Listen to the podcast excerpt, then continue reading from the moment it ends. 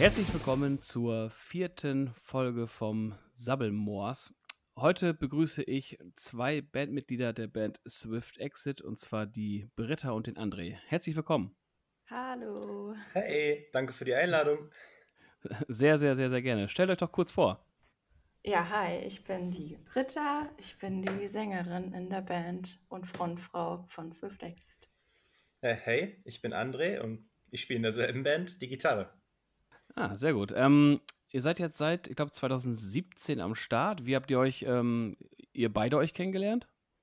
Äh, das war in einer Kneipe, in so einer Musikkneipe, sag ich mal, bei so einem Open Mic haben wir uns kennengelernt. Da hat André mit Jannis, unserem anderen Gitarristen, manchmal auf der Bühne gestanden. Genau, wir hatten damals so ein kleines Akustikprojekt am Laufen und waren des Öfteren da bei dem Open Mic. Und ja, Britta war eigentlich auch fast jede Woche da, oder Britta? Genau, ja. Das war so mein Highlight in der Woche. okay, und wie, wie muss man sich das vorstellen? Wie kam dann der, also da muss ja irgendwas passiert sein, dass da Gespräche geführt worden sind. Ja, ich hatte dann einen neuen Mitbewohner, der Tommy, der bei uns die Drums spielt. Der ist ganz frisch eingezogen und äh, da hat sich herausgestellt, dass er Schlagzeug spielt und am Küchentisch haben wir dann überlegt, eine Band zu gründen. So morgens, auch so wie jetzt hier, so Sonntagmorgen mit dem Kaffee. und dann gleich am nächsten Donnerstag sind wir in diese Kneipe gegangen und ich habe Janis und André sofort gefragt, ob sie da mitmachen wollen und sie haben sofort Ja gesagt. Es war lieber auf den ersten Blick. Ah, okay. Das war ganz, ganz treffend für uns, weil wir uns vorher halt schon gedacht haben, hey, Akustik schön und gut, macht ja auch Bock, aber wir würden auch gerne mal eine richtige elektrische Band machen. Und kurz darauf kam Britta dann auf uns mhm. zu. Ja, das ist ja äh, quasi glückliche Fügung, wenn man so nennen will. Ja, es hat alles gut gepasst. Und passt auch immer noch, zum Glück. Ja, super. Ähm, genau, es war dann 2017 und dann so die ersten die ersten äh, Taten, sage ich mal so, wenn man zusammensitzt, sicherlich Bandnamen suchen. Da habe ich so schöne Bierdeckelchen hier gefunden, wie ihr da äh, die verschiedensten Namen aufgeschrieben habt. ähm, ich bin immer noch traurig, dass wir nicht die Indigo-Iguanas geworden sind. Also ich persönlich fand auch sehr gut, dieses Kill, Kill the Kiwi fand ich sehr gut.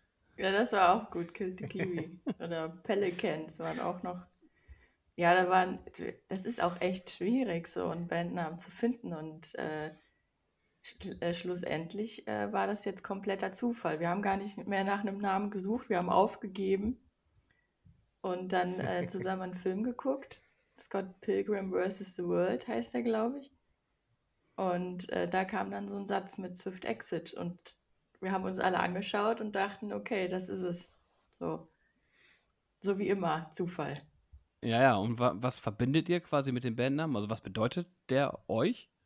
Ja, erstmal glaube ich jetzt ehrlich gesagt nicht so viel.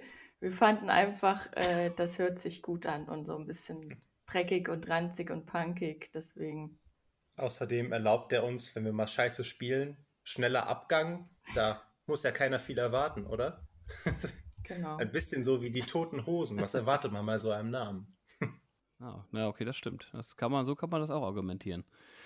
Ähm, genau, und dann habt ihr quasi sicherlich die ersten Songs erarbeitet, äh, mit äh, oder die auf der ersten CD vertreten sind. Wie, wie kam das alles so zustande? Wie muss man sich das vorstellen, dass man dann sich zusammensetzt und die ersten Ideen ausarbeitet? Ähm, also ein paar unserer ersten Songs, die wir zuerst gespielt haben, haben ursprünglich akustisch angefangen. Die hatten wir schon mit unserem vorherigen Projekt. Äh, Cross-Eyed Sally übrigens, wenn ihr das suchen wollt, das gibt es auf YouTube noch. Ähm, und die haben wir einfach versucht, elektrisch umzusetzen. Und da haben wir so ein bisschen erprobt, ob das mit der Bandchemie überhaupt passt, ob wir so zusammen spielen können. Und das funktionierte direkt. Und tja, dann haben wir einfach weitergemacht. Meine, wir haben drei Leute, die Songs schreiben für mhm. uns. Das wären äh, hier Britta, Janis und ich. Tja, äh, Möchtest du noch mehr darüber wissen, wie wir die Songs schreiben, oder? ja, sehr, sehr, gerne. Also, das interessiert mich sehr. Also, meistens fängt es so an, dass äh, jeder für sich alleine überlegt sich so die Grundstruktur, die Melodien und so weiter. Äh, und dann setzen wir uns zusammen und setzen das halt zusammen um und schauen dann, wie das den anderen passt, ob sie damit zufrieden sind. Dann kommt vielleicht noch ein ganz neuer Teil dazu. Das ist teilweise auch ein bisschen Jam dann bei den Proben. Mhm. Okay. Also ist aber immer erst der Text da bei euch oder kann das auch mal andersrum sein? Es kann auch mal äh, erstmal nur musikalisch sein und dann kommt der Text irgendwann von alleine dazu. Ah, okay.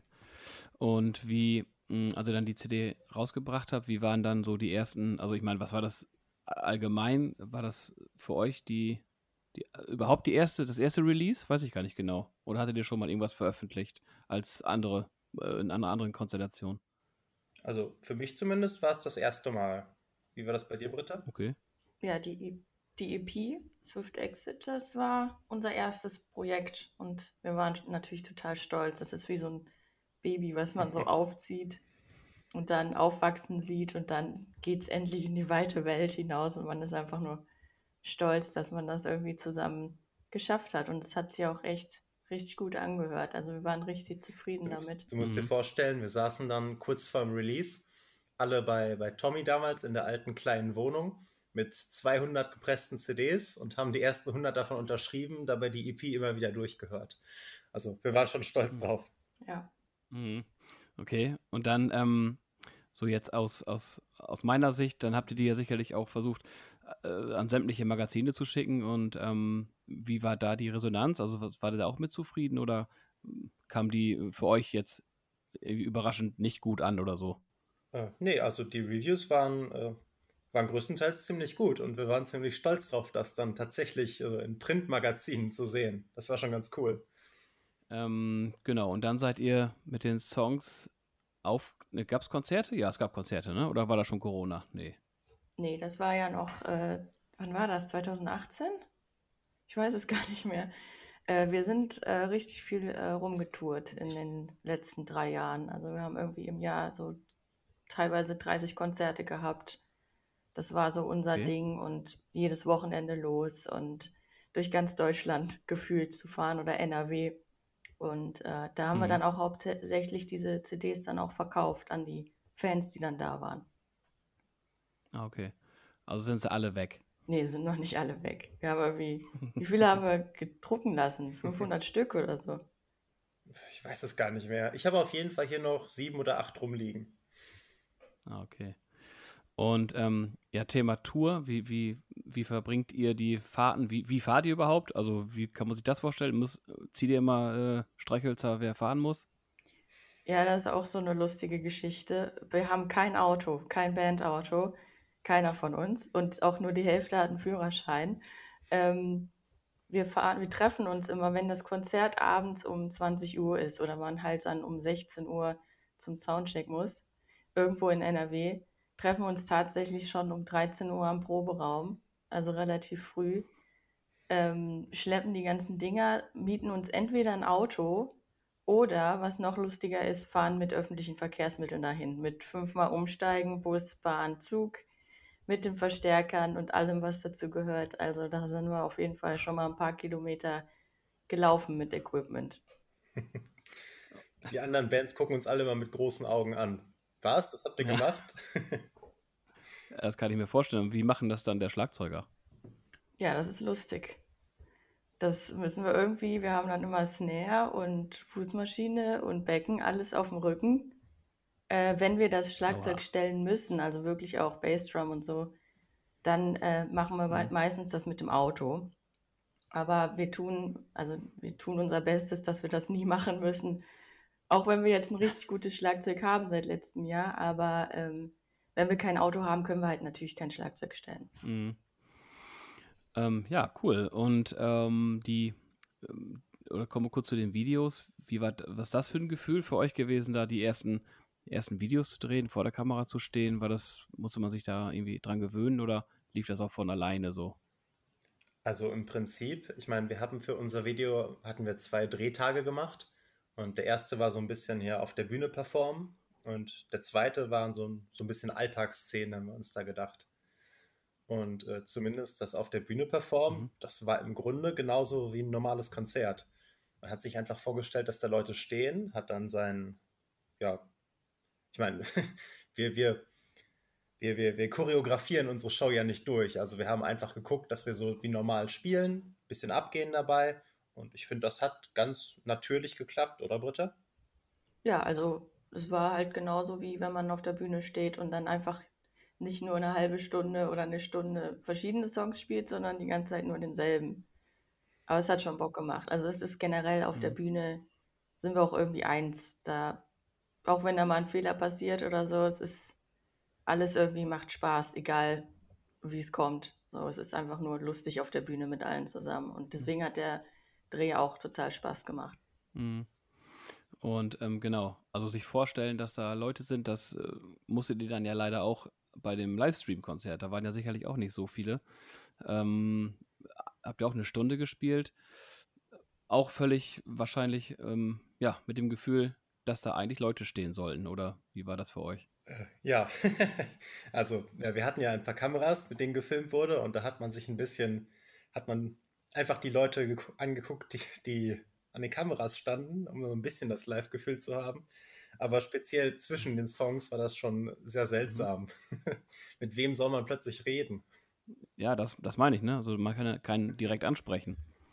Ja, es war schon was anderes als sonst. Sonst kommuniziert man ja so ein bisschen mit dem Publikum, so jetzt alle mitmachen und Circle Pit und so weiter. Aber ach, wir haben einfach versucht, das Beste draus zu machen und es hat auch trotz allem auch total Spaß gemacht. Ich habe das auch versucht, einfach auszublenden, dass da niemand steht.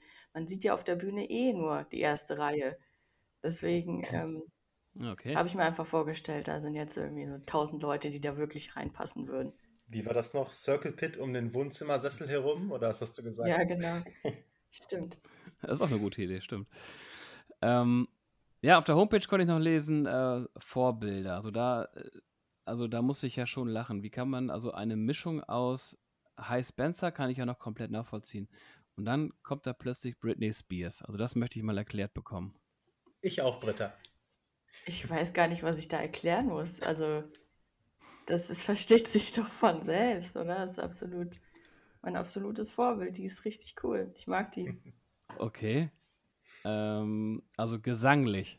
Ja, auch einfach, das ist eine coole Person. Die hat so viel geschafft und äh, ist immer noch da, ist immer noch fit, macht immer noch Mucke und allein einfach. Wie krass ist das denn? Wir haben wenigstens uns, wir sind zu fünft. Aber allein sowas zu schaffen, eine Solo-Karriere und immer noch erfolgreich, also und ja, musikalisch sowieso. Okay. Ähm, bei André ist das so, gut, da, äh, da erklärt sich für mich einfacher.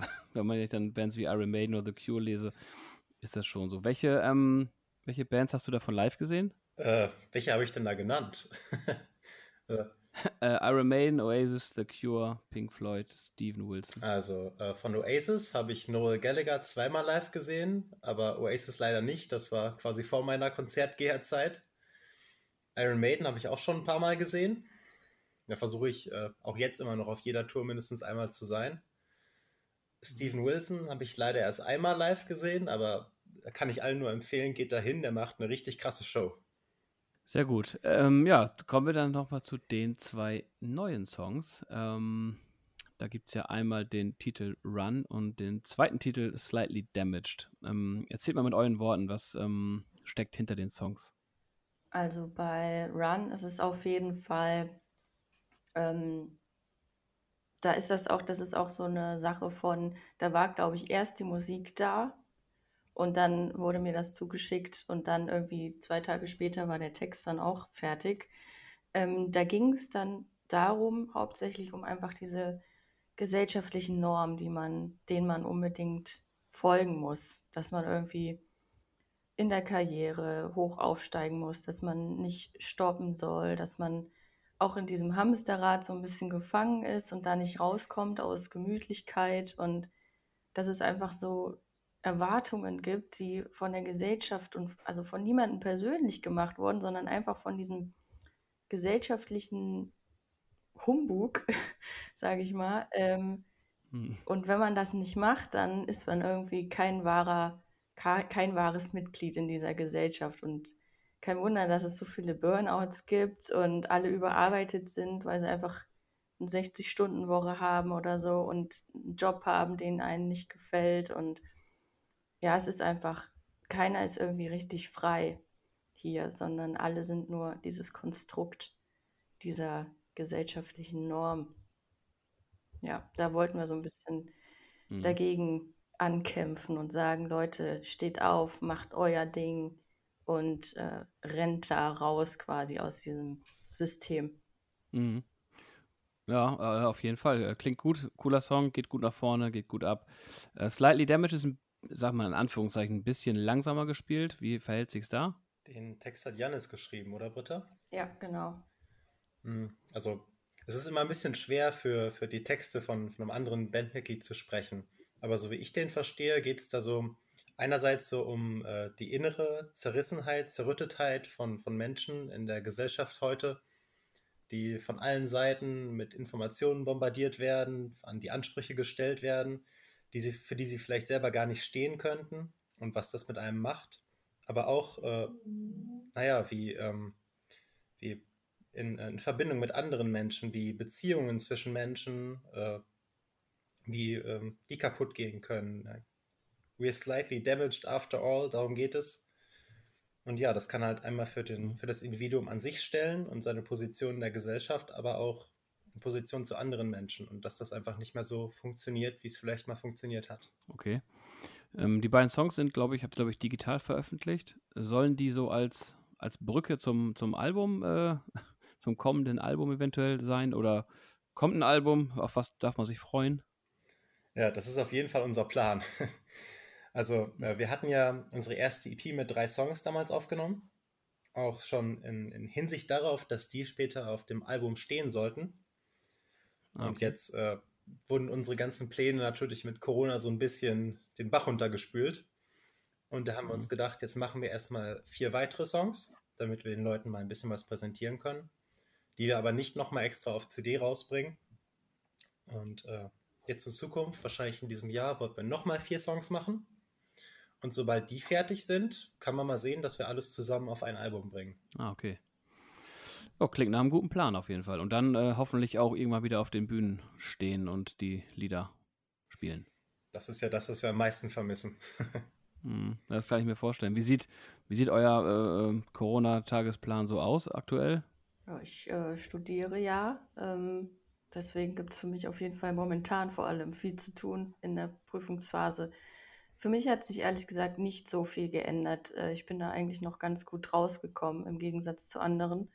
Ich kann von zu Hause aus arbeiten und das Einzige, was mir halt natürlich fehlt, sind die Kontakte, die persönlichen Kontakte. Aber auch selbst das geht über Skype und Zoom ganz gut. Deswegen, also ich fahre, glaube ich, noch ganz gut hier in dieser Situation. Ja, ich, ich arbeite als Erzieher im Kindergarten und da hat sich tatsächlich auch gar nicht mal so viel geändert. Also es gibt jetzt ganz mhm. viele neue Hygieneregeln, die man beachten muss. Aber auch jetzt, es heißt zwar offiziell immer, Kitas seien in der Notbetreuung, aber wie das dann in echt aussieht, kann man sich ja denken. Also wir haben gut zu tun. Okay. Also Notbetreuung ist, äh, ja, wird gut angenommen, oder wie muss man das verstehen? Nee, die Notbetreuung ist nicht vorgeschrieben, die ist nur ein Appell an die Eltern. Und ah. äh, es ist jedem selbst überlassen, ob er das Kind zu Hause lässt oder äh, in den Kindergarten schickt. Ah, okay. Ich meine, da stecken natürlich immer Existenzen hinter. Manche haben keine andere Wahl, aber ich würde sagen, wir haben so 80 Prozent der Kinder schon noch da. Mhm. Das also ist auch Wahnsinn. Nicht, es ist nicht weniger Arbeit und ja. Mhm. Da kann jeder denken, was er will. Ja, da kann, das ist immer so ein äh, ganz schwieriges Thema, gerade mit diesen ja, äh, ähm, sich an die Regeln halten und so weiter. Wenn ich hier bei uns gibt es so einen großen See und da wurde mir gestern auch ein Video geschickt, wo wirklich, äh, ich weiß gar nicht, ich kann es nicht sagen, aber über 100 Menschen einfach auf der Eisfläche waren, die einfach Schlittschuh fahren wollten. Wo man dann denkt, wo nehmen sich diese Menschen das Gehirn weg?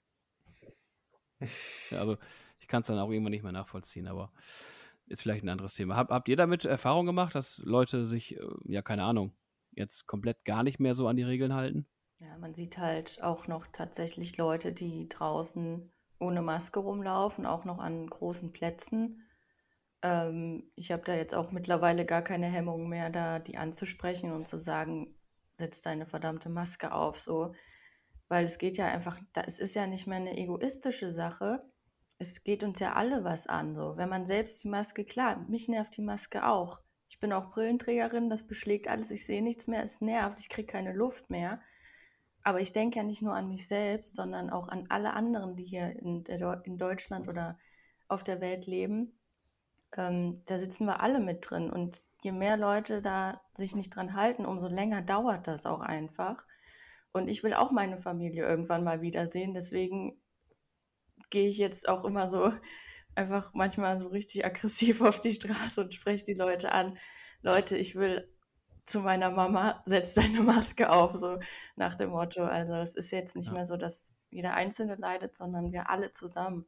Und äh, ja, für mich ist es ganz klar, dass man die Maske aufsetzt, wenn man das Haus verlässt. Also, aber ich sehe halt, natürlich hält sich nicht jeder dran. Ja, das ist oftmals so, dass man denkt, äh, nee, eigentlich kann man gar nicht mehr denken, aber die Leute, dass die den normalen Alltag gar nicht mehr zurück wollen, habe ich schon teilweise irgendwie im Gefühl, dass die das ganz gut finden, so wie es ist. Und es gibt auch Geldstrafen, also ich weiß gar nicht, ich, also mir will das nie in den Kopf, warum sich die Leute da nicht so wirklich dran halten können. Ja, ist halt echt, also nervig. Naja.